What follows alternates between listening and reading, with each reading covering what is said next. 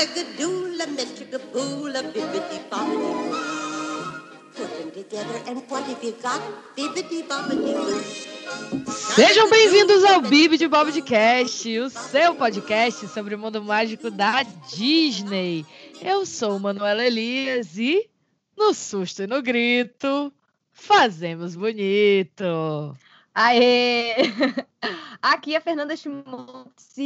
Leva ela pra lua pra mim, tá? Gente, alguém consegue ficar de olhos secos? Eu não consigo, não. Lágrimas. É, assim, Pixar e lágrimas são bem sinônimos, né? Lágrimas nos olhos, aquele aperto no peito, porque hoje a gente vai falar da história dela, essa companhia, digamos assim, que nos emociona até hoje, que arranca lágrimas aqui dessas duas mulheres adultas. A gente vai contar para vocês um pouco da história da Pixar, né, Fê? Pois é, Pi- essa Pixar que existe desde muito antes do Toy Story, que é uma coisa que eu também não fazia ideia. Ela teve várias fases e ela já existe acho que desde 79, é um negócio assim muito inesperado. É, e a gente vai comentar um pouquinho sobre como foi o processo para ela se tornar essa grande companhia de animações, o que ela, o que ela faz, né, pela cultura da animação. Ela é basicamente o que a Disney Animation foi pela animação tradicional, ela é pro 3D até hoje, como ela chegou até aqui. E claro, a gente também vai falar sobre os nossos filmes favoritos também. A gente vai tentar não ficar três anos aqui falando sobre, porque se deixar eu e Manu, não é, Manu? É verdade, é verdade. Por isso, né, Fê, que esse episódio vai ter ali vários episódios que seguem. Então, hoje a gente vai só comentar um né? pouco dos nossos filmes favoritos, mas o foco aqui é a história e depois para falar sobre cada filme, cada saga aí, tipo Toy Story, por exemplo, a gente vai ter um episódio específico porque a Pixar merece, né? Com certeza. E aproveitando que aqui a gente é um podcast só sobre Disney e tudo que envolve Disney, a gente achou que estava na hora da gente começar a fazer podcast sobre a Pixar aqui também, porque, né, Pixar é uma rainha que quase nunca errou, não é mesmo?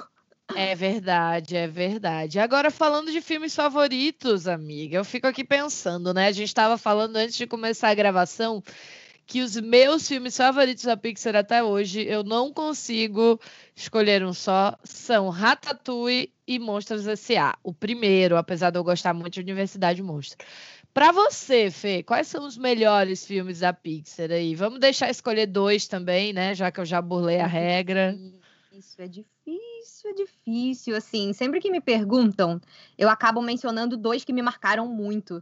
Apesar do Ratatouille, por exemplo, ser o filme que eu mais gosto de reassistir, que eu acho que talvez coloque ele como um dos meus favoritos, os que eu sempre digo para as pessoas que são os meus favoritos são o Divertidamente e o Up Altas Aventuras. São dois filmes, assim, extremamente emocionantes. Eu que sou uma pessoa que gosto pouco de filmes que exploram mais aí sobre os nossos sentimentos, sobre como lidar com dor, perda. São filmes muito lindos e que ainda assim têm momentos super divertidos e que conseguem ir muito além. A Pixar faz isso sempre, né? Ela sempre vai muito além do que ser ah, um desenho para distrair as crianças. E eu acho que esses dois, eles batem muito fundo em mim, assim. Apesar do, do Viva também é, tá meio aí nessa lista junto. Eu gosto dos que fazem a gente Ai. chorar, gente. É isso. O Viva, gente, o Viva realmente, olha, é. Eu acho que Viva tem que estar na minha lista também. Ai, meu Deus, é uma loucura, Viu? né? Não dá, cara. Não dá É pra escolher só dois. É por isso que a Pixar é muito boa. E ela vive se superando. Geralmente a gente pensa, cara, quando você é muito de uma coisa, é difícil uma sequência muito mais pra frente te dar o mesmo tipo de, de sentimento que você tem em coisas, principalmente que são nostálgicas e que marcaram a sua vida, né? Mas é impressionante, assim, como a Pixar continua é, cada vez melhorando mais. É muito doido. Tipo, os meus filmes favoritos todos são de 2010 pra frente, cara. É assim, surreal que eles vêm fazendo e a consistência com que eles vêm fazendo, né? Isso é uma das coisas que eu tô mais animada pra gente falar aqui hoje, que é como que a Pixar desenvolveu esse processo criativo colaborativo dela, que faz com que os filmes sempre estejam um degrau acima do que a gente imaginava, sabe? É, eles são filmes que têm um cuidado, um carinho muito grande na história, no desenvolvimento da história. Isso é uma coisa que é, é, é o que é mais importante para eles. Dizem que a Pixar ele é um estúdio formado principalmente aí por é, cineastas, né, e pessoas que, que amam arte, né, que amam o que estão fazendo muito além do que executivos, até porque eles também acabam meio que conseguindo, de certa forma, ser um pouquinho mais independentes da Disney Company, né? Então, coisas que você vê acontecendo na Disney Animation nos últimos anos, você não vê acontecendo tanto assim na Pixar, apesar deles também terem tido a sua fase aí de várias sequências, franquias e tudo mais, eles estão sempre investidos, mesmo nas sequências, em tentar justificar a existência desse filme, sabe? É, uhum. Achar uma história que seja muito boa e que vale a pena ser contada. Então, isso é o que com certeza mais me emociona neles. Eles sempre acabam os filmes me arrancando pelo menos um, um, um par de lágrimas, sabe? Com certeza. Não tem muito como escapar. Mas é, amiga, eles foram construindo assim uma fórmula, né? Agora voltando lá para o passado, fazendo uma viagem aqui no tempo, a Pixar ela não foi sempre a Pixar, né? Quando tudo começou, na pois é. verdade, é. ela era uma divisão de tecnologia dentro da Lucasfilm. Como é que é isso? Cara, pois é, ela fazia parte da, dessa divisão de, de computação da Lucasfilm e era parte de um grupo mesmo, não eram só eles que cuidavam dessa parte de, de desenvolvimento, né, de computação. E eles ajudavam nos efeitos especiais dos filmes da, da Lucasfilm, né? Que, coincidentemente, também é uma empresa subsidiária da Disney Company hoje em dia. E aí, isso foi lá em 1979. Pra gente chegar no uhum. Toy Story, foi só em 95. Então, assim, olha aí quanto tempo antes da Pixar ser a Pixar que a gente conhece, ela já tá meio que aí com com o mesmo, o mesmo coração, assim. Ah, muitas, muitos dos mesmos funcionários que acabaram depois se tornando aí o, as grandes referências dentro da Pixar, criadora de animações, né? Da Pixar Filmmaker. Uhum. E antes dela, dela ser uma empresa de animação, ela acabou primeiro conquistando a sua própria independência, né? Como a gente falou aqui, ela era um, uma parte do setor de computação da Lucasfilm em 79. E lá em 1986, o Steve Jobs, que era o cofundador da Apple, ele resolveu investir na Pixar e aí ela foi separada da Lucasfilm e com isso ela virou uma empresa independente. Eles já queriam, eles já tinham vontade de fazer uma animação 100% computadorizada, pessoas que estavam lá dentro, né? Mais especificamente o próprio Ed Catmull, que foi o, o presidente da Pixar até 2014 depois que eles já tinham se tornado de animações, né? Na verdade, foi em 80. Não, foi em próprio 86 que ele entrou, verdade. O Ed Catmull entrou em 86, assim, como presidente, ele já trabalhava lá dentro, mas nesse livro que ele escreveu, que é o Criatividade S.A., um livro muito bom que eu recomendo bastante para vocês, ele conta um pouquinho aí, não só da origem da Pixar, mas como dele próprio, né? E uma coisa que ele falou que não só ele, como o John Lasseter, que foi a, a principalmente criativa por trás da Pixar, nessa parte de filmes e vários dos outros animadores que estavam lá desde o começo, que é essa, esse timezinho de elite que eles têm lá, né? Uhum. É, já eram apaixonados por animação tradicional. E ele falou que quando ele era criança, ele assistia muito o maravilhoso mundo do Walt Disney, né? Que passava no domingo Sim. na televisão. Então, que ele ficava ali fascinado, viajando ali nas histórias com o Walt Disney e que ele tinha um sonho de ser animador. Só que ele, assim como eu, não sabia nem desenhar bonequinho de palito, entendeu?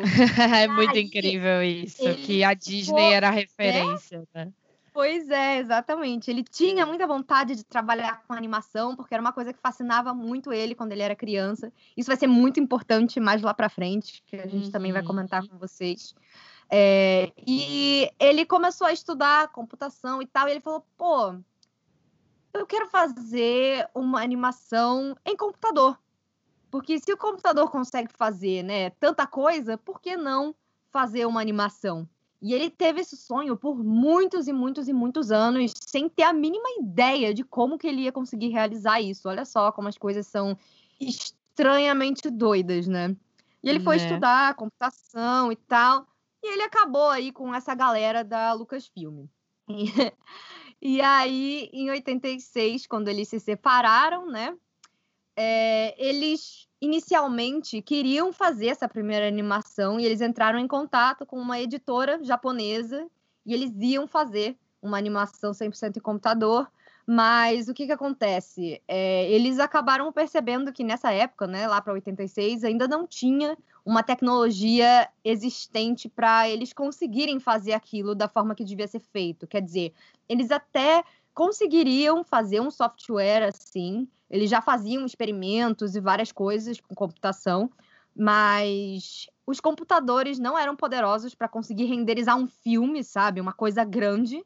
Uhum. E, e o, o custo ia ser alto demais, mesmo se desse ainda. Então, eles acabaram tendo uma fase em que eles focaram na produção de hardware. Ainda mais, né? Porque com a entrada do Steve Jobs, ele tinha acabado de ser retirado da Apple, então ele estava com sangue nos olhos, querendo se vingar da Apple, não sei o quê. Então, inicialmente, a Pixar, ela estava produzindo computadores, né? Hardwares, até que eles realmente, mais pra frente, conseguiram retomar esse sonho de fazer animação.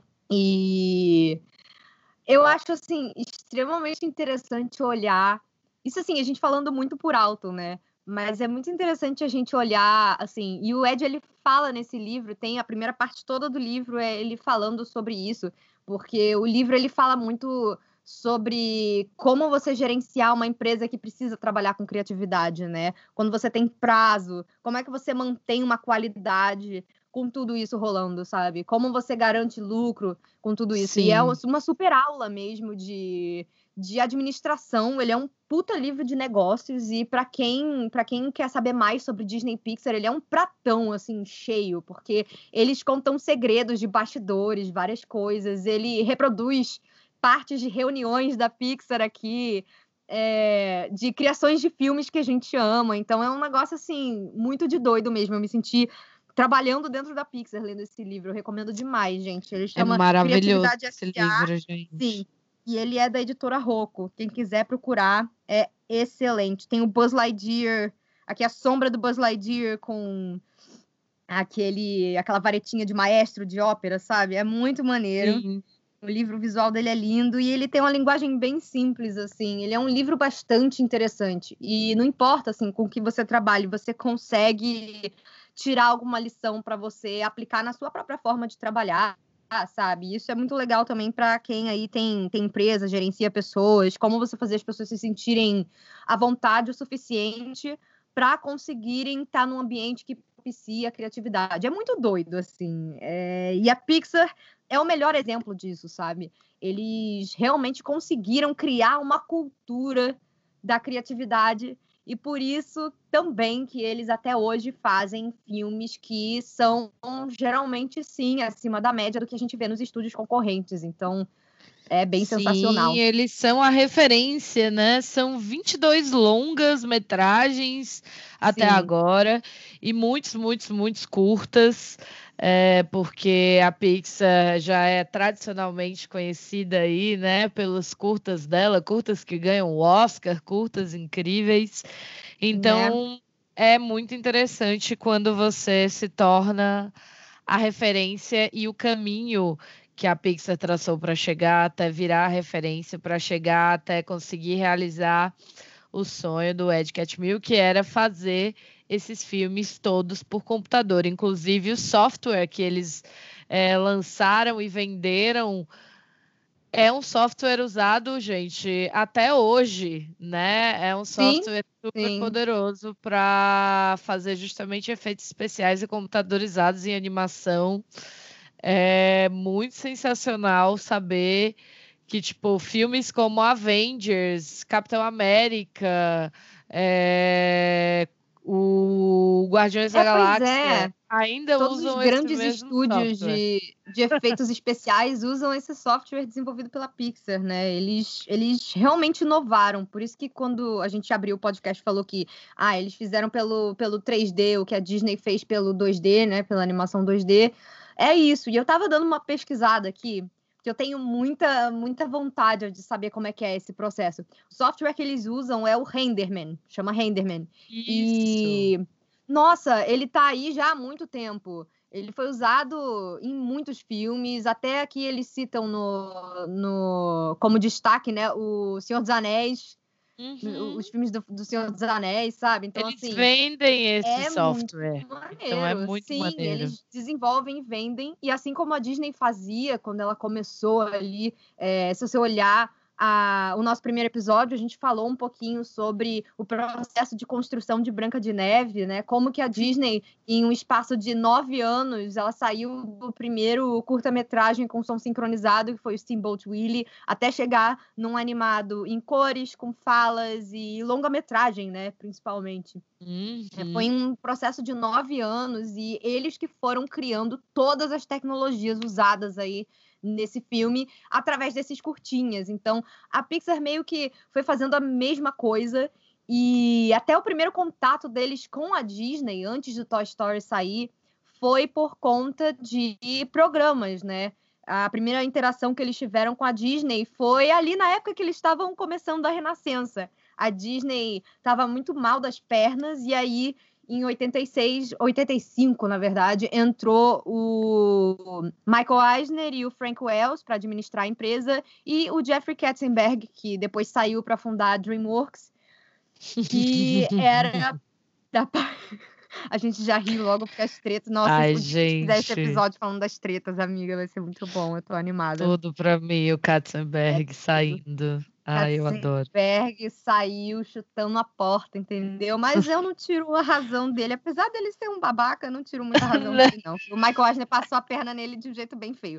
Mas, enfim, outro dia a gente fala sobre isso. Mas o Katzenberg que participou aí de uma reunião com o pessoal da Pixar, que na verdade eles estavam pegando um software deles, né? Que, é, que, que era aquele. CAPS.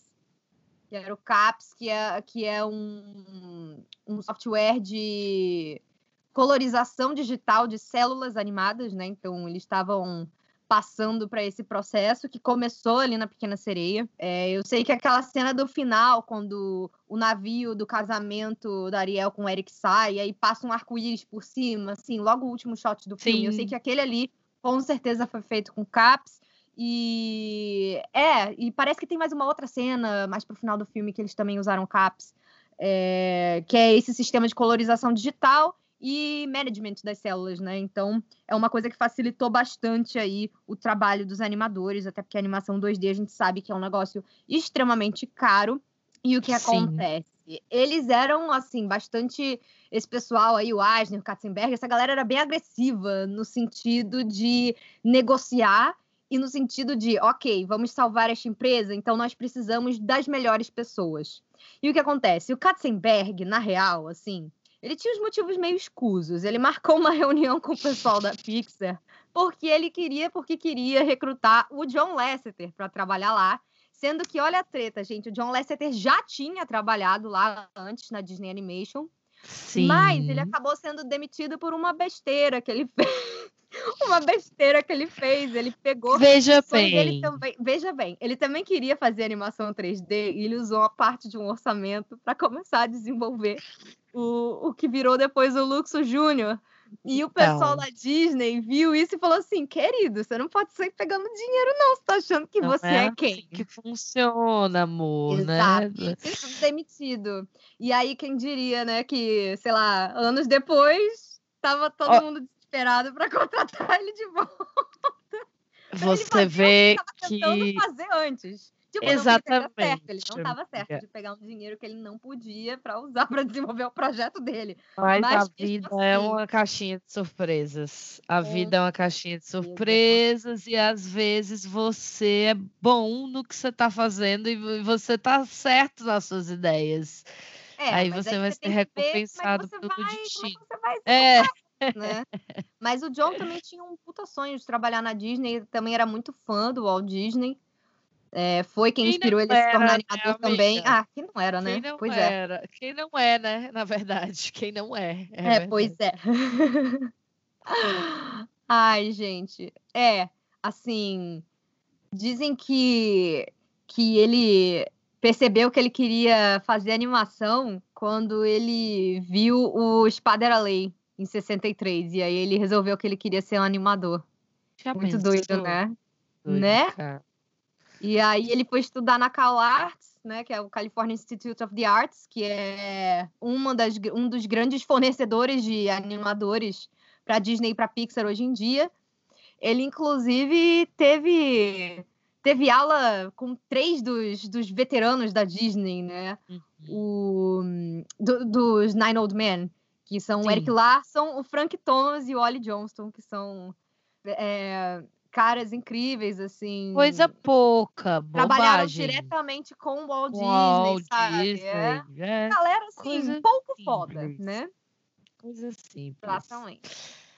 E ele, traba... ele estudou, inclusive, com o Brad Bird, que depois entrou na Pixar também, o John Musker, da Disney, que trabalhou na Renascença lá, o Henry Selick e o Tim Burton, e o Chris Buck, que, que é co-diretor do Frozen. Então, assim, olha como tá todo mundo meio interligado, né?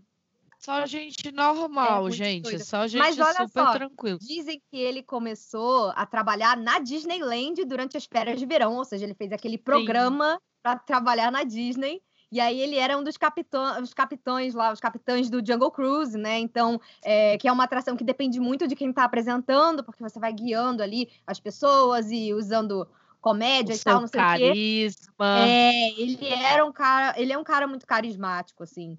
E, e aí ele foi assim, entrou primeiro na Disneyland, que ele falou, quero trabalhar na Disney, como é que eu vou fazer? Aí ele entrou primeiro na Disneyland, depois ele conseguiu uma entrevista para trabalhar na Disney Animation.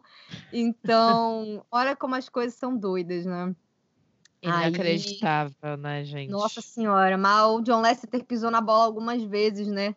A última, inclusive, foi na época do daquelas denúncias, né, que começaram com Sim. as denúncias do Harvey Weinstein, que até foi preso, né, as denúncias de assédio, e ele acabou sendo demitido da Disney, a gente Epa. da Pixar, né, da Disney Company. Ele saiu da Pixar, não se sabe muito bem por quê, porque não veio nenhum caso específico não. à tona mas olha a treta que deu. Vários funcionários não gostavam do tipo de intimidade que ele tinha. Dizem que ele gostava muito de falar colocando a mão nas pessoas, ele dava muitos abraços e que muita gente se sentia meio é... desconfortável. Assim. Então ninguém falou nada sobre ele passar a mão na bunda de ninguém, mas não deve ter sido só abraço, né? Ele deve ter feito aqueles negócios que eles falam que era só uma piada, era só um elogio, e que nunca é só uma piada ou só um elogio, sabe? A gente não sabe. Né? Mas ele acabou é. saindo a gente da Pixar. Não sabe. E ele foi um dos cofundadores assim da Pixar quando, quando a gente está falando da parte de animação, né? Os grandes nomes aí responsáveis por tornar a Pixar o que ela é hoje foram ele na parte criativa, ele foi CCO, né, o que é o Chief Creative Officer, que é o nome mais alto aí na parte criativa da empresa até, até 2018, né? Que foi quando ele saiu. Foi 2018? 2000, foi o final de 2017, acho que foi o finalzinho de 2017. Ele saiu oficialmente, uhum. mas ele foi afastado em 2017.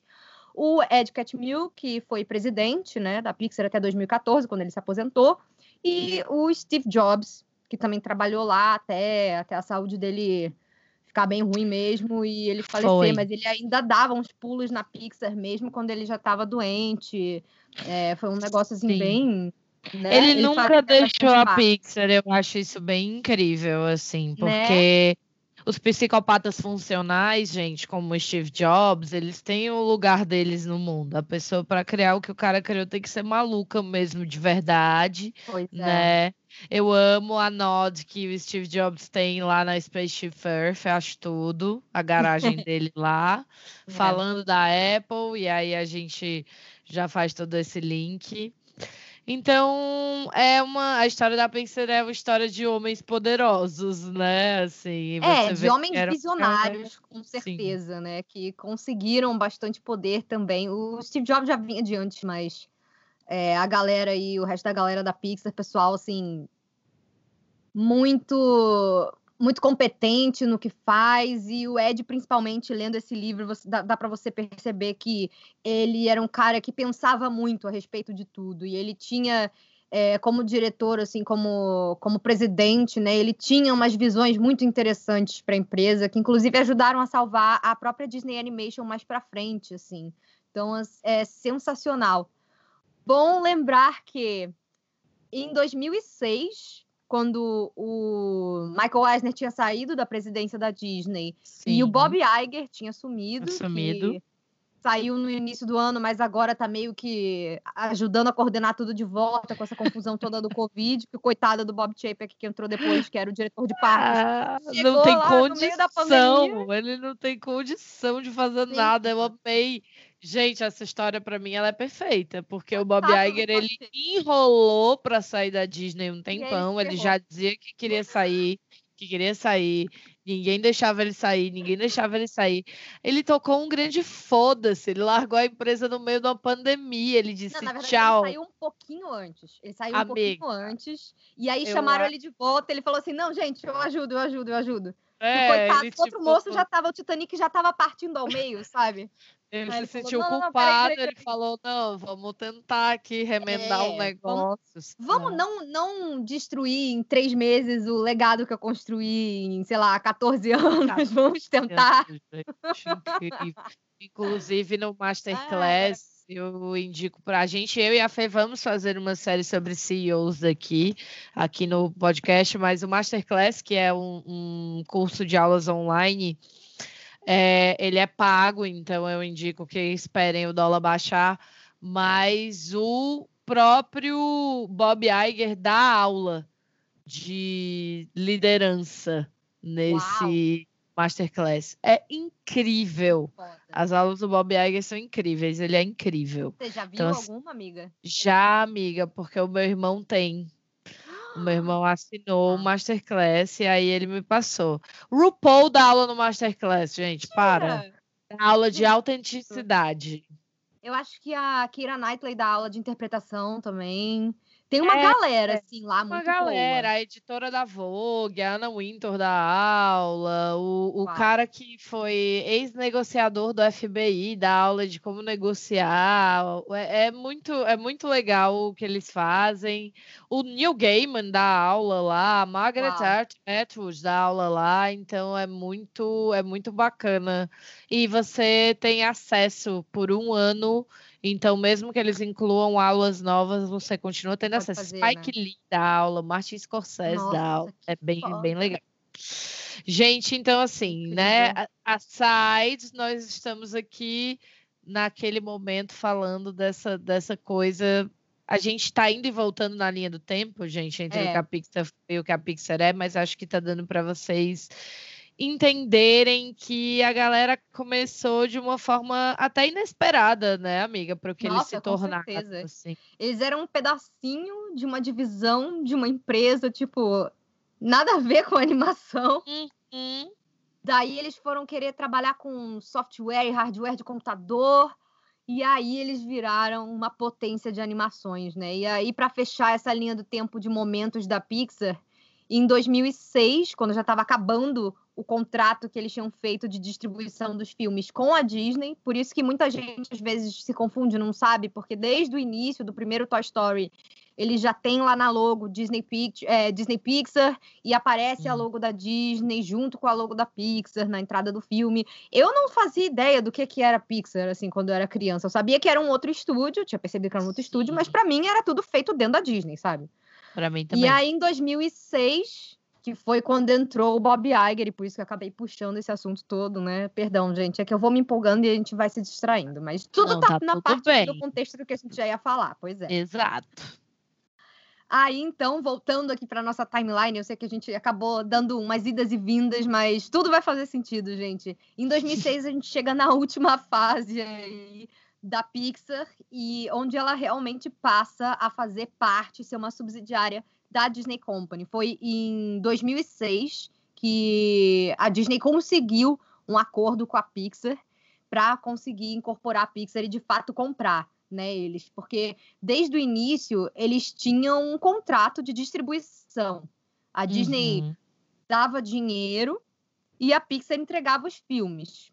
E já tinha dado muita treta, gente, muita treta, assim, envolvendo eles, porque a Disney, então, queria fazer sequência de filmes deles, tipo Toy Story, Monstros S.A., direto para vídeo, que nem ela estava acostumada a fazer com as suas animações aí nos anos 90 com o crescimento do home video. Então, assim, né? tem uma treta muito grande ao ponto de que o pessoal da Pixar não queria renovar o contrato porque em 2006 eles já tinham prestígio, reconhecimento, eles conseguiriam investidores externos se eles precisassem, e a Disney obviamente não queria perder né, essa bocada aí, até porque a Disney Animation nessa época estava indo muito mal das pernas, tipo, muito mesmo. Eles não estavam conseguindo ganhar dinheiro e nem lançar nada que fosse considerado artisticamente relevante, comercialmente relevante. Tava tudo ali, tipo, ah, esse filme foi mais ou menos, esse outro aqui foi um flop gigante. Eles estavam mais perdendo dinheiro e ninguém estava falando mais dos filmes deles. E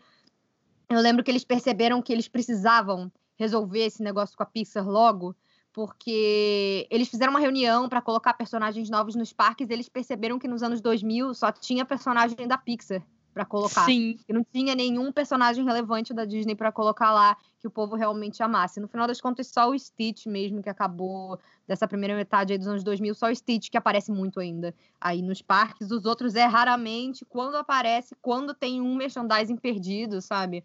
É meio difícil. Você não encontra coisa de dinossauro, Nova Onda do Imperador, esses filmes assim dessa época, Atlantis, Planeta do Tesouro, não. você não encontra mesmo. Graças a Deus a gente está vivendo o revival da Nova Onda do Imperador. Graças. Graças Ele não vai ser mais esquecido no churrasco. Mas. Ai, cara.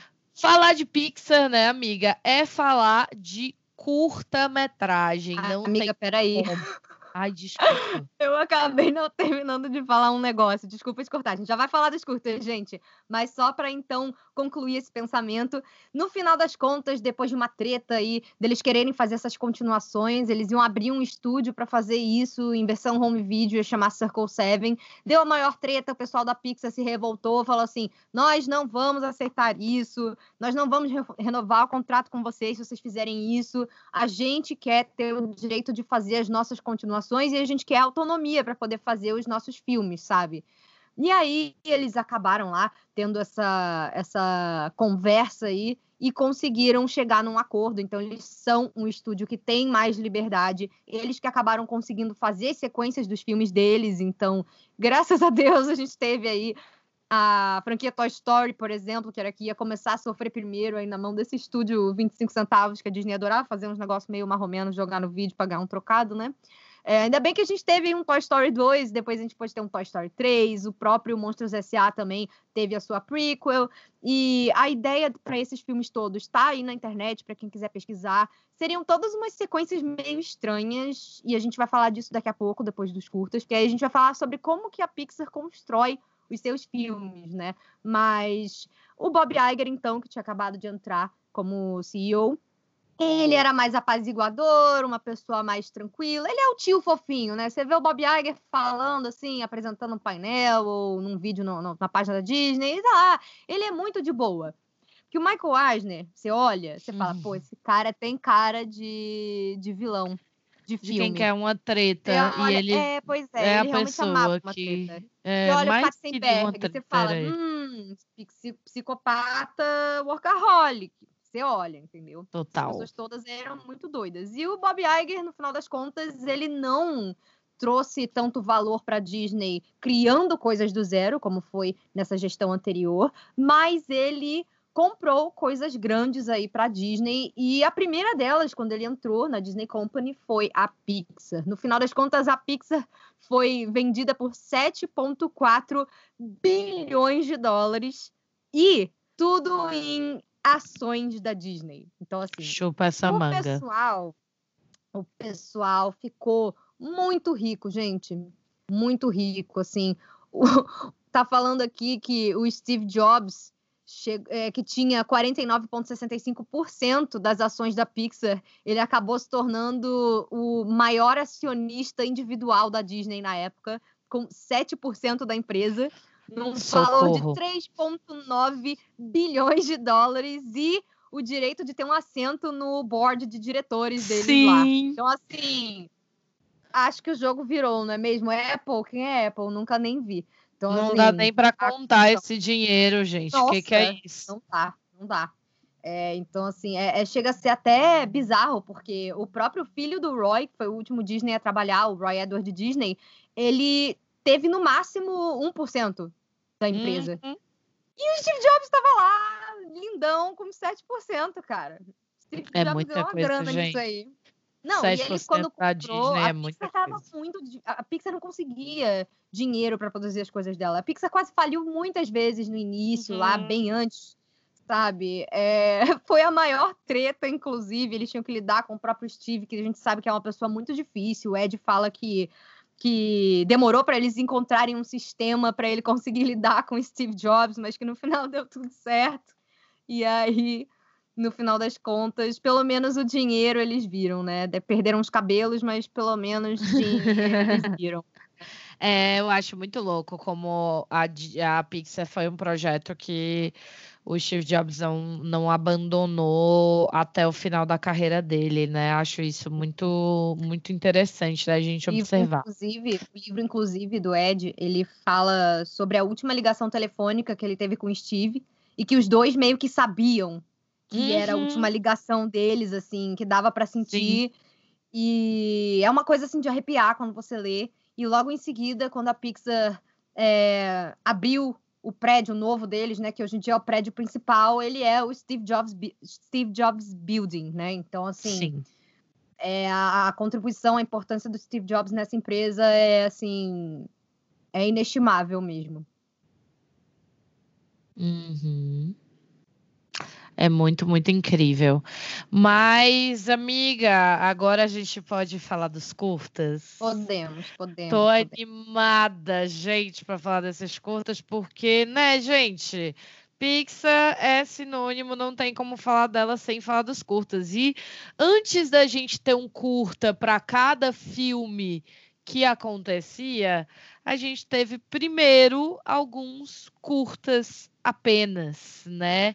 A pois era é. de curtas da Pixar que começou lá em 1984 com o primeiro curta da Pixar que se chamava The Adventures of Andre and Wally B, que é um filme dirigido pelo Alvin Ray, foi o único, né, que ele dirigiu e foi o primeiro curta da Pixar. E aí a é, gente é. vai ter muitas criações assim deles nos anos 80. Entre 84 e 87, eles criam cinco curtas diferentes, né?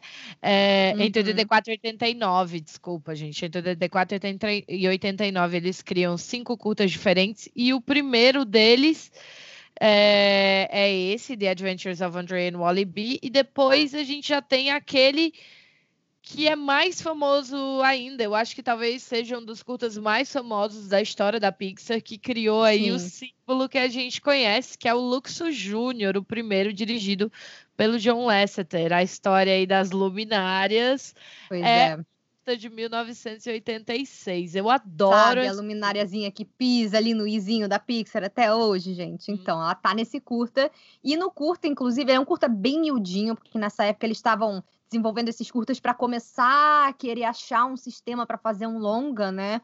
É, ele tem dois minutinhos, tem no YouTube para quem quiser assistir, e é essa lâmpada e uma lampadinha, que é meio como se fosse filha dela, né?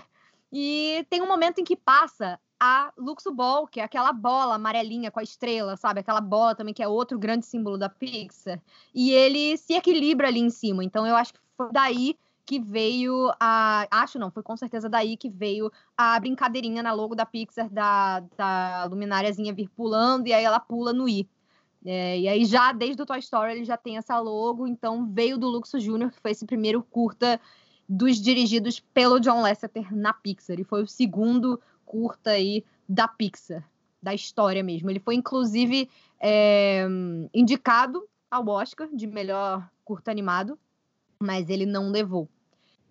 Mas, dois anos depois, um outro curta também muito famoso da Pixar, que é o Teen Toy, levou, foi indicado e levou, né? O prêmio de melhor curta animado. É muito bonitinho, que é a história daquele daquele homenzinho de uma banda só, né? que ele tem umas roupas Sim. que parecem tipo um, um soldadinhozinho. Ele tem uma samponinha, ele tem atrás dele é, um tipo um tamborzinho que é ele aperta ali o botãozinho e vai batendo, tem um prato em cima, então é, é, ele é bem fofo também. Todos esses curtinhos, assim, eu acredito que vocês encontram bem fácil no YouTube, que eles são muito famosinhos e eles são pequititinhos, então é, Sim, é bem vale tranquilinho de achar. Ver, né? Vale a pena olhar, eu acho que é muito divertido. Ele foi o primeiro curto em CGI a ganhar o Oscar, gente. Olha aí, é. que nem a, a, gente comentou da Disney de ganhar Oscar e um monte de coisa, de criar uma coisa nova. Olha aí, a Pixar é exatamente isso para animação computadorizada. E abriu a torneira, né, gente? Porque Total. vem da produção de, de curtas da Pixar essa ideia deles de criarem curtas antes dos filmes que a gente tem hoje. E já são mais de 14 indicações ao Oscar, com algumas estatuetas aí para companhia da lumináriazinha, né, da Luxor. É. Então, é muito bacana como eles conseguem criar esses universos, esses longa-metragens, e eles conseguem emocionar a gente em cinco minutos num curta-metragem. Eu acho isso é. fantástico. Você tem Amo. algum favorito desses primeiros, assim? Ai, amiga, eu acho que desses primeiros, dessa levada, eu vou dizer que o Luxo Júnior é o meu favorito. Eu acho que ele traz aí o, o Zeitgeist, né? O espírito de toda é. que a companhia carrega até hoje. Dos mais recentes, eu gosto muito de Bal. Eu acho Bal oh. fantástico. Ó, oh, então, desses primeiros, eu gosto de um que a gente chegou, não chegou a comentar, que eu acho muito engraçado, que é o Nick Neck, que é aquele do bonequinho de neve, que é um globinho, ele tá dentro de um globinho. E a história é muito fofa porque ele é, ele é um bonequinho de neve que tá dentro de um, daqueles globinhos que tem água e aquele isoporzinho que parece neve, sabe?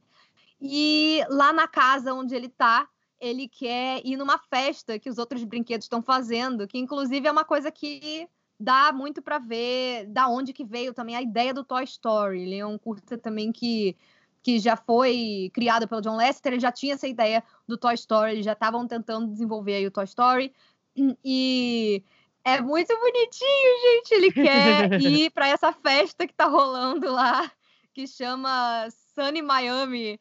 É... e aí ele quer, porque ele quer encontrar uma bonequinha, que é uma loura que tá de biquíni. E aí ele fica tentando sair. E ele não consegue, então ele, ele faz um monte de coisas, ele tenta é, usar tipo uma britadeira para furar ali, uma britadeira mi miudinha, né, para furar ali dentro o negócio para ele poder sair. Ele fica olhando do vidro, é, até o momento que ele se empurra e ele cai assim no chão. Sim. É, e ele fica tentando de todas as formas e é bonitinho no final das contas ele, ele consegue participar. É... é... não, não, na verdade não. No final ele consegue meio que é, chegar lá perto, mas antes que ele consegue alcançar a menininha, é, ele o globinho cai de novo em cima dele e ele não consegue. Tipo, é fofo. Ai, meu ele Deus. Ele não consegue. Muito legal. É muito, legal. Gente, Faz muito tempo que eu vi, gente. Pois é. Mas ele é bem zoeirinho, assim. E tem muito dessas. Todos esses, né? Eles têm aquelas gagzinhas visuais que também eram bem a vibe dos primeiros curtas da Disney. É, no final das contas, faz muito sentido que eles acabem indo até a Disney depois, sabe? Porque todo mundo ali também começou inspirado no Walt Disney. Uhum. É, eles têm esse espírito inovador que o Walt Disney tinha, que eu sinto que a Disney Animation e a Disney no geral perdeu tem muito tempo, tanto que eu gosto de falar para todo mundo que me pergunta que a Pixar é o único estúdio da Disney Company hoje em dia que eu ainda tenho algum tipo de fé cega, sabe? Sempre que eles anunciam eu fico, ok, pode até não ser tudo que eu esperava, mas ruim com certeza não vai ser, não sabe? vai ser. Sim, sim, sim. Ai, nossa, a Pixar sempre me diverte, assim, até quando eles são medianos, eles ainda são um mediano que é melhor do que muito muita que coisa. é considerado bom de muita de muito outro estúdio, sabe? Eles têm uma consistência muito maneira.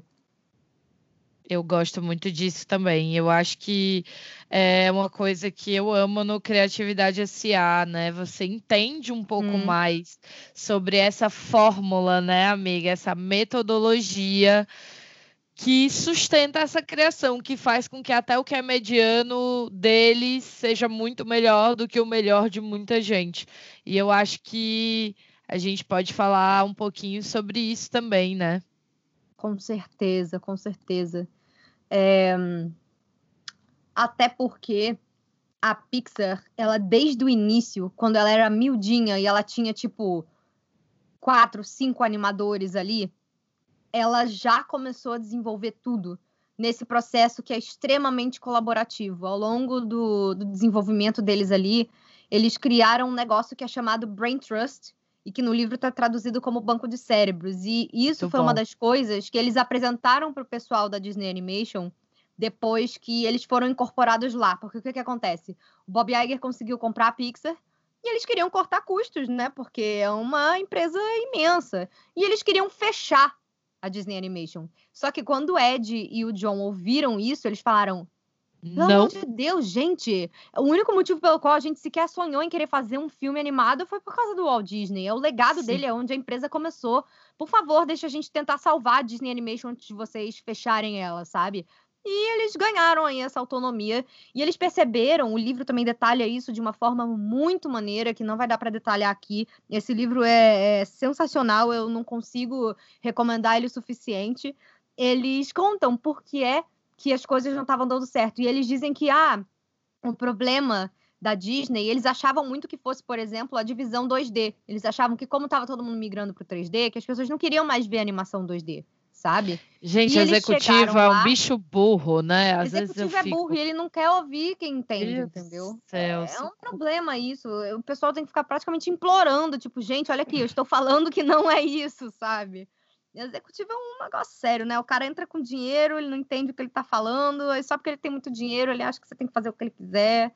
Não é bem assim. Mas graças a Deus lá eles conseguiram falar isso. E o Ed chegou a falar que, ó, a gente foi lá olhar, a gente olhou como é que funcionavam os escritórios, como é que funcionavam as coisas, e realmente a gente viu que ali a carga estava muito negativa, muito negativa. E que não estava um ambiente bom para as pessoas trabalharem. E que o, o problema real da Disney Animation naquela época não era de forma nenhuma o 2D, mas sim que os filmes não estavam com histórias cativantes o suficiente, sabe? Eles estavam bem perdidos. Se você analisar aí essa primeira década de 2000, eles realmente estavam muito inconsistentes, assim. Você olha os filmes, você vê uma diferença muito Sim. gigantesca de um para outro. Eles estavam meio que correndo, tipo é, galinha sem a cabeça, sabe? Que fica correndo de um lado pro outro. Então, eles estavam tentando fazer de tudo, assim. E tava tudo dando errado. E aí eles voltaram com essa coisa de, gente, vamos voltar a focar na história. E aí as coisas Que é o melhor que a gente faz, de repente. Nossa, totalmente isso, gente. Totalmente isso. E eles mostraram esse processo do banco de cérebros, que é uma coisa extremamente fascinante, que funciona da seguinte forma. Vamos falar sobre isso, porque eu acho isso tudo de bom e é o que faz a Pixar ser o que ela é hoje. Sim. Eles, desde o início, eles têm esse, esse banco de cérebros, então, que são reuniões com os outros criativos lá da empresa, né? Então, por exemplo, sei lá, o, o Brad Bird está apresentando os incríveis. Ele leva lá, ele chega lá todo mês ele chega com alguma coisa. Se você está no começo da história, você chega com um storyboard, você chega com é, o texto de uma cena, você chega, sabe? Eles iam mostrando o progresso e para onde eles estavam indo. E eles falaram que eles chegam a ficar até dois anos com o filme em pré-produção, sem abrir a produção, para não ter que gastar muito dinheiro. Pagando só o salário dos funcionários ali, dos animadores, dos diretores, da galera que está trabalhando, e eles passam até dois anos refinando a história. Só Já depois pensou? que eles põem em produção. Então, assim, eles têm muito tempo para perseguir os caminhos, acertar, errar, voltar. Isso é uma coisa que o livro descreve assim muito bem. Porque você, às vezes, você acha que uma coisa está funcionando, mas você está tão investido naquilo ali que você já não consegue olhar com um é, olhar puro para aquilo mais. Visão periférica. Mais. É, e aí você apresentar isso para outras pessoas, para os seus colegas que você tem é, uma relação saudável com, no fato de que a forma como essas reuniões rolam, a forma como as críticas, entre aspas, rolam, não é uma coisa de, ah, isso tá ruim. Não é assim que eles fazem, sabe?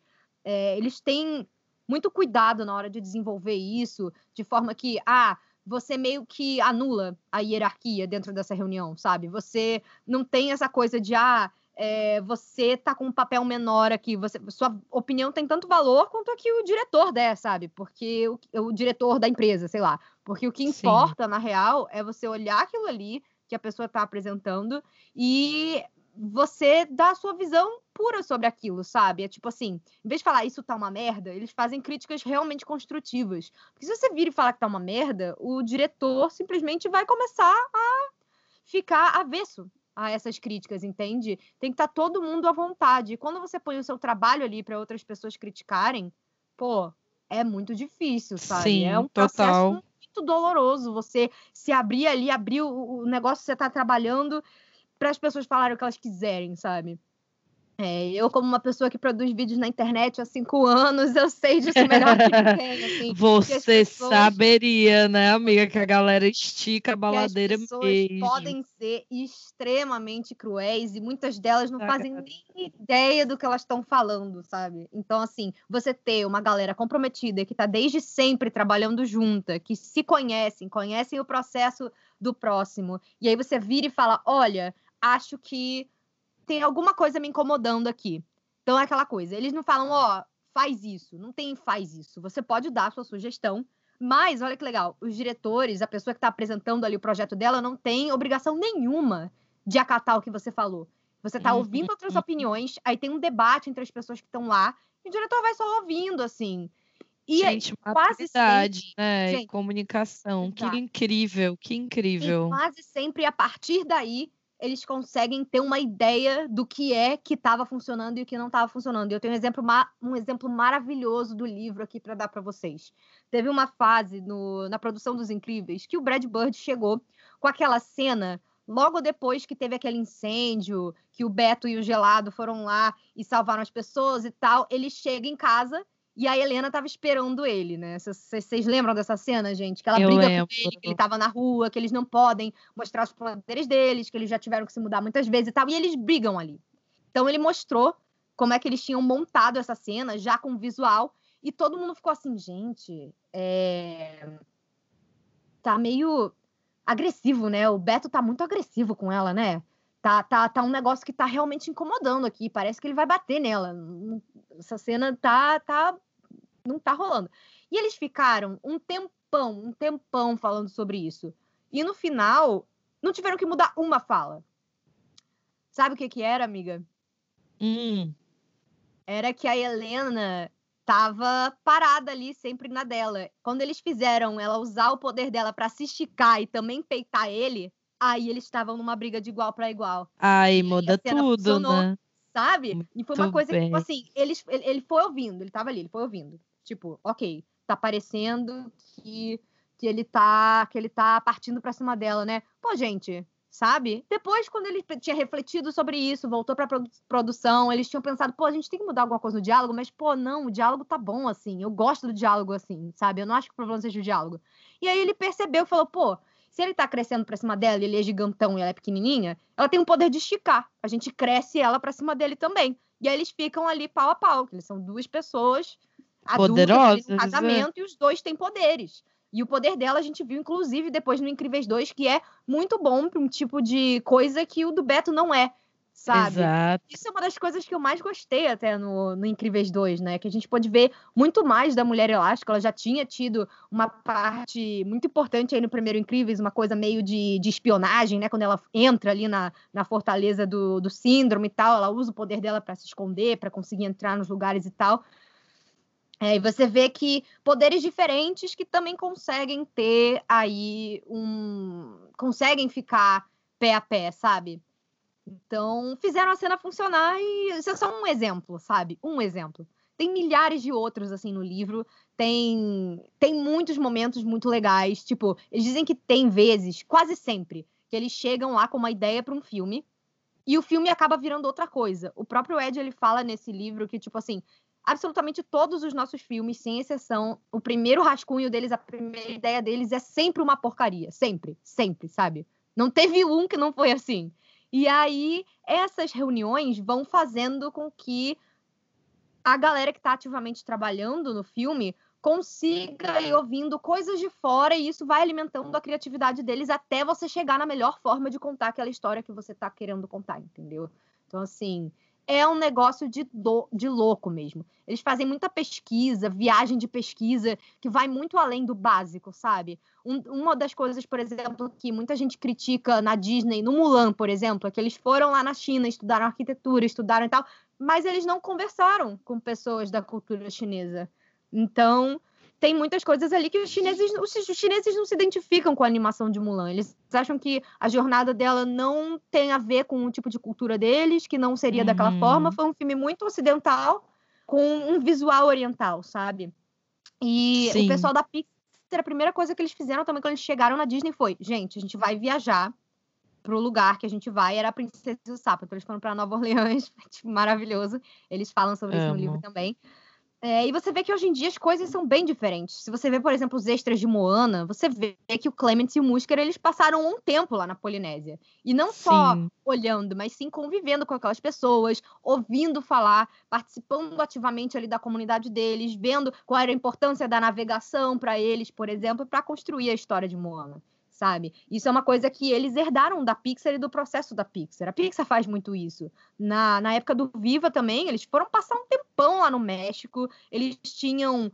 É, eles fizeram a mesma coisa que eles fazem na Pixar, eles fizeram com esses consultores, eles tinham um grupo de consultores onde eles mostravam ali o que eles estavam fazendo e elas, elas falavam, tipo, ah, isso aqui a gente faria, isso aqui não.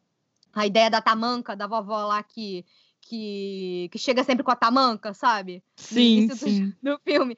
É uma coisa muito latina, sabe? Elas que falaram. No início, acho que eles tinham proposto que elas chegassem com uma colher de pau. Ela falou assim: a gente aqui não faz isso, não, gente. Aqui a gente pega a tamanca mesmo. E só quem foi criança, assim, há um tempo atrás, sabe o que é isso, né? Quando a mãe chega com a tamanca, sai correndo. Sai correndo que tua bunda vai pegar fogo aí. Não é. não vai dar. É uma coisa muito latina mesmo, sabe? É, e aí você tem esse contato, você tem essa fidelidade assim com, com a cultura do lugar onde você está indo fazer o teu filme, você tem uma você tem, você consegue se relacionar com uma história bem construída, você bateu ela por, por, muito, você achou muitos é, muita, muitos caminhos aí sem, sem é, muitos becos sem saída aí nesse labirinto e você foi indo até você chegar num filme assim, sabe? Então é Total. é interessantíssimo, interessantíssimo.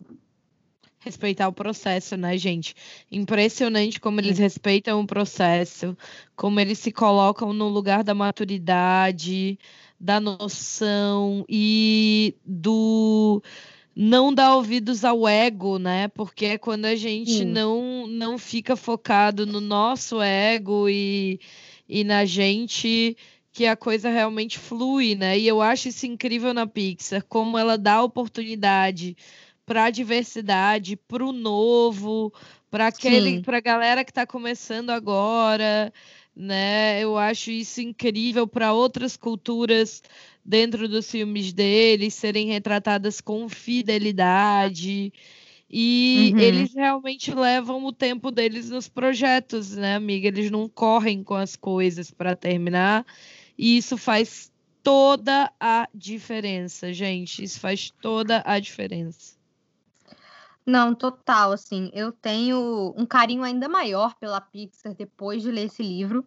Isso não é uma publi, assim, tá parecendo que é, mas é porque realmente foi um que mudou a minha visão, sabe? Quem dera Sobre... se isso fosse uma publi, gente. Nossa! Alô, editora Roco, patrocina nós. Vem cá, editora né? Vem, gente, vamos conversar.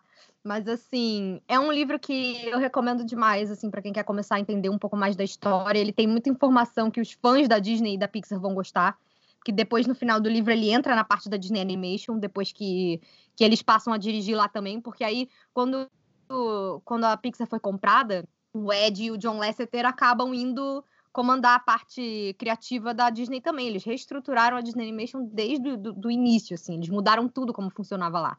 Uhum. Até chegar ao ponto de que você tem uma, uma segunda grande era aí da Disney Animation pós-renascença, né? Você tem uma, uma segunda renascença aí que começa no, do Princesa e o Sapo pra frente, né? Então, você vê que mudou alguma coisa importante ali. E o que é mais legal, assim, nisso tudo é, desde o início, eles criaram um processo que independe de um indivíduo só. Que imagina só se eles fossem que nem a Disney, por exemplo, que dependia ali do Walt Disney para chefiar tudo, quando o Disney morreu, a Disney se perdeu, sabe? Demorou até Sim. os anos 90 para acharem uma forma, um processo que funcionasse de novo, sabe? Foi bem Pixar, difícil para eles, né? O John Lasseter saiu e não fez a menor diferença, gente. A menor diferença. Se você for Foi olhar. Como se ele nunca tivesse não... saído. Exato. Você, você não, não, consegue sente. dizer de um filme para o outro. Tipo, ah, aonde foi que o John Lasseter saiu? Se você não for olhar a data, você não sabe dizer em qual filme que foi, sabe? Não teve impacto mesmo. Eu acho não. isso muito doido, amiga. Muito doido, muito impressionante. É. Sabe uma outra coisa incrível também? Hum. Eles mantêm, para esse processo funcionar, um processo de mentoria lá dentro. Então, todos esses diretores novos que começam fazendo Sim. curta, sabe? Tipo, a, a moça que fez o Bal, que é maravilhosa. Você que é tem é maravilhosa. Aí, é, você tem essa galera toda nova aí, eles estão. Eles têm um mentor da galera antiga, sabe? É, Isso. Que seja o Brad Bird, seja o Andrew Stanton, seja o próprio Pete Doctor. Eu imagino que agora o Pete Doctor esteja mais mais atarefado, que ele agora pegou esse cargo aí de, de chefe criativo, que eu achei merecido demais. Ele é meu diretor favorito da Pixar, ele que faz Nossa, os, monstrão, total. os monstrão todos aí, né? O Monstro S.A., o Up, uhum. Divertidamente, todos esses filmes cabeçudos, digamos assim. Ele que adora explorar esses temas, assim, mais pesados e ele faz isso super bem. Mas todo mundo meio ali que vai ajudando, sabe? Vai. Você tem, sei lá, uma reunião semanal, que aí a pessoa fala no que ela tá trabalhando, sabe? E eu sei que alguns desses artistas novos, tipo a Domichi, que é essa moça que fez o Bal, ela tá desenvolvendo o longa dela. E ela tem Sim. alguém mentorando ela lá, além do banco de cérebro, sabe? E é legal que eles deixam essas pessoas participarem de reuniões do banco de cérebros também. É todo um processo para você ser incorporado ao, ao modo de funcionamento da, da Pixar. Então, é um estúdio que se continuar dessa forma, vai ser muito difícil ele ter realmente uma crise a nível de perdemos a nossa base e não sabemos o que a gente está fazendo. Porque antes de qualquer coisa, eles estão focados em uma boa história, sabe? E eu acho incrível o. Eu acho incrível o espaço que eles dão para as pessoas lá de dentro, não importa o cargo delas, sabe? Vai. Sim é, do animador até o faxineiro, todo mundo tem voz lá dentro, pode dar sugestões, não só para o modo de funcionamento lá dentro da empresa, para eles estarem sempre todo mundo satisfeito, mas até nas histórias mesmo, sabe? O que Sim. leva a gente, por exemplo, a esse programa novo que eles têm feito aí, dos Spark Shorts, né? Uhum, que eu tô amando acompanhar que é um segmento que eles estão criando dentro do Disney Plus. Daqui a pouco, galera aqui do Brasil também vai ter acesso. Ah, é? Né? Confirmaram Onde... que vai chegar em novembro mesmo. Não tem dia ainda, Sim. mas confirmaram essa semana que estreia em novembro, gente. Então, dependendo do quanto você estiver ouvindo aí, a gente já até tem o Disney Plus aí pra gente poder conversar, falar sobre o conteúdo original. Vai ter podcast falando sobre isso. Aí a gente vai comemorar muito em novembro a estreia do Disney Plus. É, mas o que eu achei mais incrível, assim, nos Spark Shorts, né, Manu, é que eles. É meio como se fosse um, um intensivo meio indie, sabe? Pro, Exato. pro pessoal poder se expressar. E isso mostra nos filmes. É, já saíram alguns curtas, assim, acho que foram, foram sete, se eu não me engano. Três, seis, sete. Eu foram sete até agora. Sete, é. Com a página aberta aqui. Foram sete.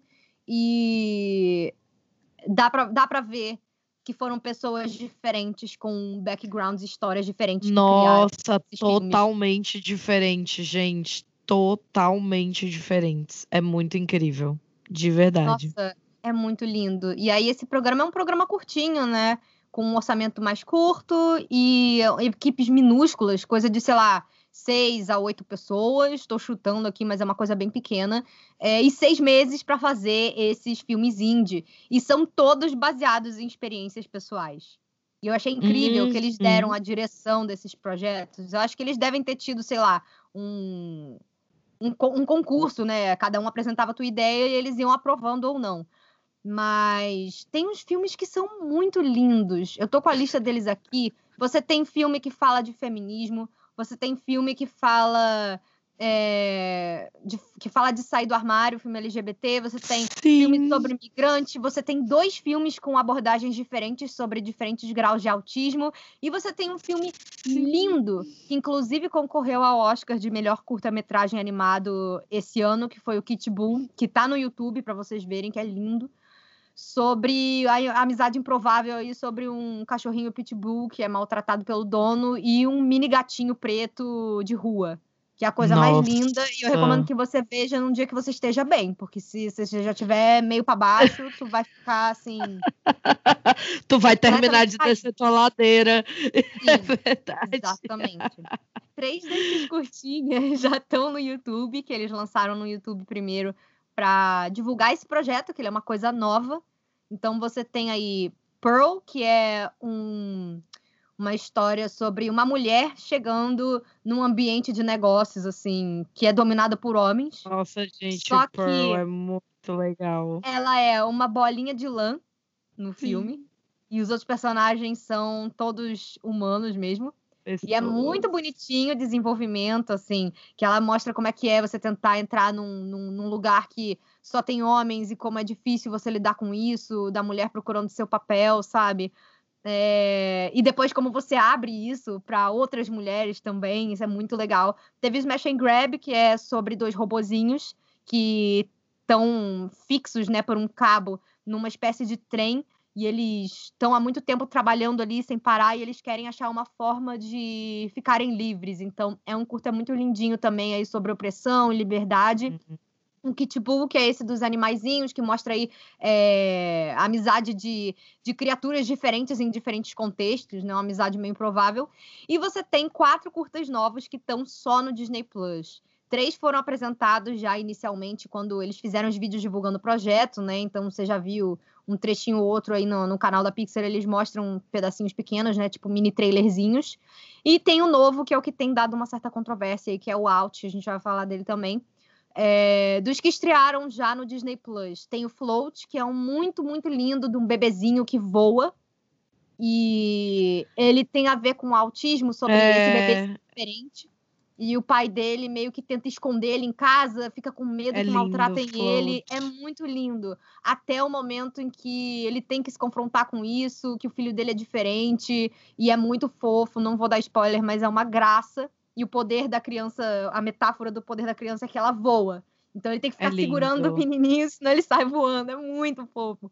Tem o Loop, que foi um que me pegou muito de surpresa, que ele é um filme sobre um autismo num grau mais severo. Ele é um dos poucos curtas aí, como Pearl, por exemplo, Sim. e o Out, que tem texto, o que é raro da gente ver num filme da Pixar, mas como esse é um projeto indie, acaba acaba sendo muito interessante. Experimentando coisas, né? eles estão o tempo todo ali testando, é muito Nossa. legal. O visual também é muito diferente. Vários deles você vê que eles têm um 3D mais estilizadinho, sabe? Sim, uma coisa com vibe sim. de desenho. Tem uns que tem uma vibe que ah, a colorização parece meio gigiceira, sabe? O próprio Kit Bull tem essa vibe.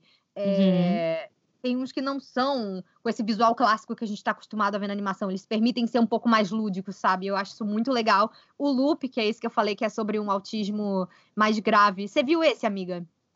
Não, eu não vi o loop ainda, amiga, tem que ver. Esse é muito lindo, cara. É a história de uma menininha que tem esse problema. É tipo, ela é autista que não fala e ela tem as maniazinhas dela que, que ela tem que estar tá sempre com a maniazinha dela ali, senão ela, ela fica completamente perdida. E ela acaba num acampamento desse de férias se vendo é, numa atividade com um menino que não tem, não tem deficiência, né? E a forma como eles acabam tendo que passar um tempo juntos, só os dois, e superar um obstáculo sendo tão diferentes, assim, é, é, muito bonito. É um negócio que eu não esperava ver, eu não fazia ideia, eu vi esses curtas todos sem saber qual era a sinopse, eu esperava estrear e ia lá assistir. Esse foi um dos que mais me marcou. E tem o meu favorito de todos, que é o Wind, gente. Esse curta uhum. é muito lindo, que é sobre imigrantes. Ele também tem um tom Esse mais metafórico. É, é muito bonito. Esse é muito, real meu muito... favorito, gente. Nossa, eu choro vendo ele, ele é muito lindo. é sobre um menininho e uma avó que estão meio que dentro de, de uma cratera meio bizarra. Eles estão presos ali é, num negócio que parece meio que. É, é um poço, mas a gravidade é como se você estivesse no espaço, então ele tem um quê de. Ele tem um monte de dejetos, sabe? Uhum. É um lugar totalmente inóspito e eles estão ali querendo construir um foguete para conseguir fugir dali. Eles estão sempre vendo o topo do buraco, né? É, com luz, eles querem fugir para um lugar melhor. Então é, é, um curta sobre imigrantes e a forma como eles desenvolvem isso, a forma como a história rola é muito emocionante, especialmente para quem para quem é imigrante, para quem teve é, família que veio de fora ou para quem teve que deixar a família e vir tentar ter uma vida, sabe? Quando a sua família abre mão de conquistar coisas melhores para eles, para que você possa ter essa chance, sabe? Quem é filho de primeira geração de imigrantes, com certeza. Isso lá nos Estados Unidos é uma coisa que, que é muito, muito grande, é uma parte grande do, do, do pessoal que mora lá, assim. É, essa, essa animação, ai, gente, eu choro tanto vendo ela, ela é tão linda, cara. Vocês vão amar. Todos esses Spark Shorts são lindos. E tem o Out, né, amiga? Que é esse mais recente. Você viu esse? Sim. Esse eu vi, o Alt. Eu achei que a ideia foi boa, né? A intenção foi boa, mas eu entendo a, a polêmica, assim, que tá hum. circulando o filme, né? Ah, eu entendo porque tem muita gente homofóbica aí com voz ainda. Isso. Mas a história é extremamente fofa, assim. Não tem nada demais. Tipo, literalmente é. nada demais. É, o, é que os Estados Unidos, gente, eles. Não são os Estados Unidos, não, gente. Aqui é assim, mas eu aqui tam... não, aqui tem muito, mas eu digo lá pelo Disney Plus tem muita força lá, né, amiga? É verdade. É, e aí eles têm essa coisa do parenting control que é ridícula, é ridículo. Eu entendo no sentido de, tipo, eu acho que está acontecendo porque, como a Fê falou, as pessoas são escrotas, elas não estão prontas. Mas o filme é muito bonito.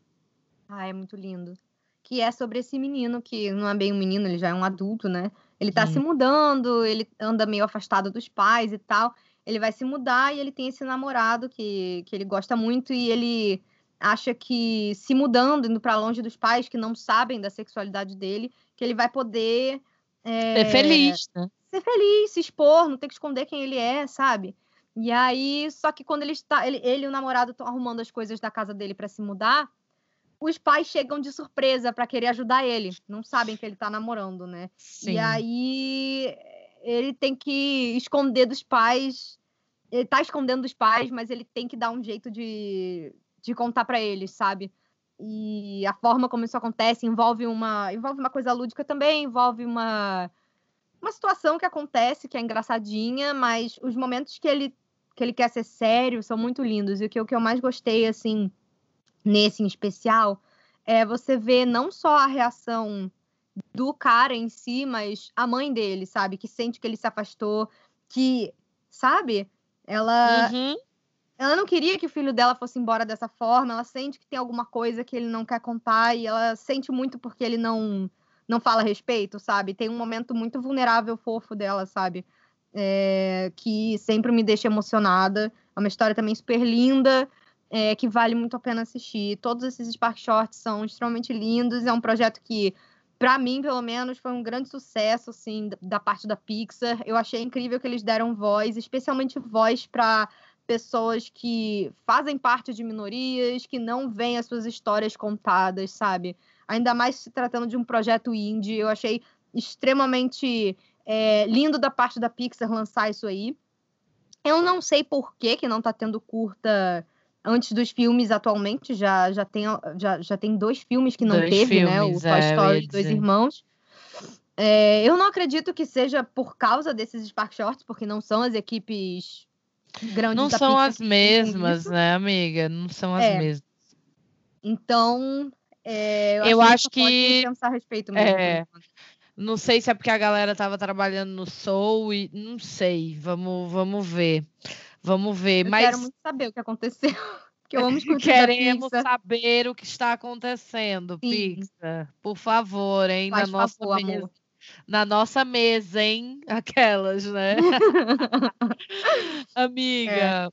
Mas ah. eu acho que por hoje é isso, né? Tem mais é. alguma coisa Pois pra é. gente dizer, acho que tá feito, tá pronto aí o, o sorvetinho, gente, para vocês ouvirem um pouco sobre a história da Pixar aí pelo nosso olhar. Falamos bastante de criatividade SA, dos curtas, dos park shorts, das tretas, porque para falar de para falar de Franquias e longas mesmo, metragens. Sim, para falar de filme deixar. mesmo. A gente vai, vai, a gente vai por partes, tá, galera? a Pois gente é. vai por partes. Então, esse foi o nosso episódio de hoje. Espero que vocês tenham gostado. E para a gente encontrar nas redes sociais, Fê, como é que a gente faz? Vocês me encontram falando sobre Disney, animações e tudo relacionado ao mundo do rato lá no youtube.com barra Sugar Rush TV, ou só escrever Sugar Rush Disney, que aparece lá os meus vídeos. E no, no Instagram e no Twitter, para conversar comigo mais diretamente, eu sempre olho aí as coisas que vocês escrevem para mim. Vocês me encontram como arroba Fernanda Schmoltz. E o meu sobrenome escreve S-C-H-M de Maria O-L-Z. É isso. E você, Manuzinha, como a gente te encontra aí na internet? Gente, eu tô lá no arroba Amiga do Rato, né? Falando com vocês sobre Disney. O perfil tá em stand-by no momento, porque eu não tô sentindo muito sentido em criar conteúdo nesse momento durante a pandemia para lá, mas quando Uhum. for o tempo certo ele volta. Então, se você quiser já me seguir lá para ficar ligado nas novidades, fica à vontade. Também me manda mensagem, eu sempre respondo por, a- por lá. E no nosso perfil do Bibdcast, gente, sigam a gente, arroba Bibdcast, no Twitter, no Instagram, estamos sempre conversando com vocês. De vez em quando tem uma live surpresa, né? Então, Hum, a gosto. gente está por lá, a gente está por lá. E não se esqueçam, mandem e-mails pra gente contando o que, que vocês estão achando, com sugestões de episódio, falando de tudo que vocês ouviram por aqui no bibdebobdcast.gmail.com. É isso aí. É isso, pessoal. A gente se vê nos próximos. Um beijo e tchau! Tchau, galera. Beijo. Bibidi, Bobidi, Boo! Goodness me, it's getting late. Hurry up, dear. The ball can't wait. Have a good time. Dance. Be gay. Now off you go. You're on your way.